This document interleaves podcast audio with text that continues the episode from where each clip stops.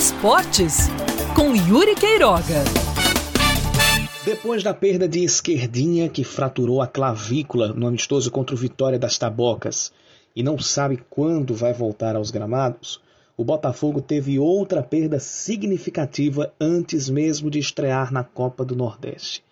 Essa por duas razões: pela gravidade da lesão e pela dimensão da contratação que tinha sido feita, pelo papel que já vinha ocupando desde os primeiros minutos de ação comandada por Marcelo Vilar. O Belo, no amistoso que terminou empatado por 1 a 1 com o Náutico no Estádio dos Aflitos em Recife no último sábado, teve a contusão do centroavante Bruno Gonçalves.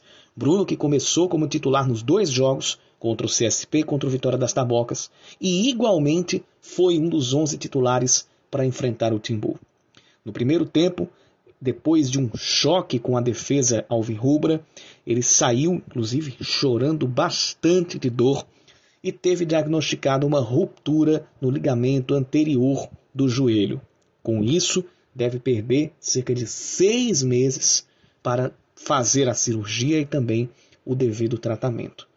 Bruno Gonçalves foi um dos jogadores que chegaram com muita expectativa para nutrir o ataque do Botafogo. Ele foi destaque nas últimas temporadas no Atlético de Cajazeiras. Sempre teve boas atuações tanto em Campeonato Paraibano quanto em 2020 jogando a Série D do Campeonato Brasileiro. Tanto que despertou interesse de equipes lá de São Paulo, por exemplo, Oeste de Itápolis, e terminou indo para lá. Oeste de Itápolis não, Oeste de Barueri. Foi de Itápolis e hoje joga na região metropolitana de São Paulo. Ao voltar para a Série D, foi um dos poucos destaques do Trovão Azul do Sertão. E veio para o Botafogo para substituir, a, a, para substituir Ramon e Lohan. E também o David Batista, aquele que fez o gol da permanência contra o 13 e terminou não renovando o contrato. Com a contusão de Bruno Gonçalves e o tempo estimado de recuperação, ele deve voltar apenas ali para o mês de agosto.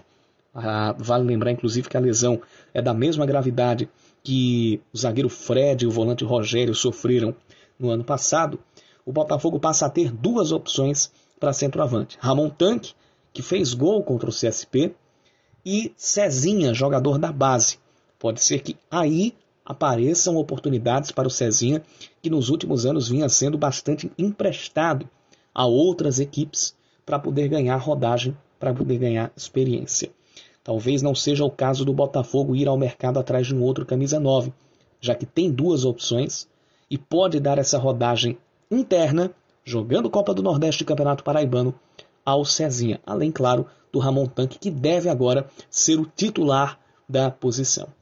A Bruno Gonçalves vai ficar, claro, a solidariedade e também o desejo de que, ao voltar, ele possa recuperar o nível que o fez se destacar jogando no Atlético de Cajazeiras.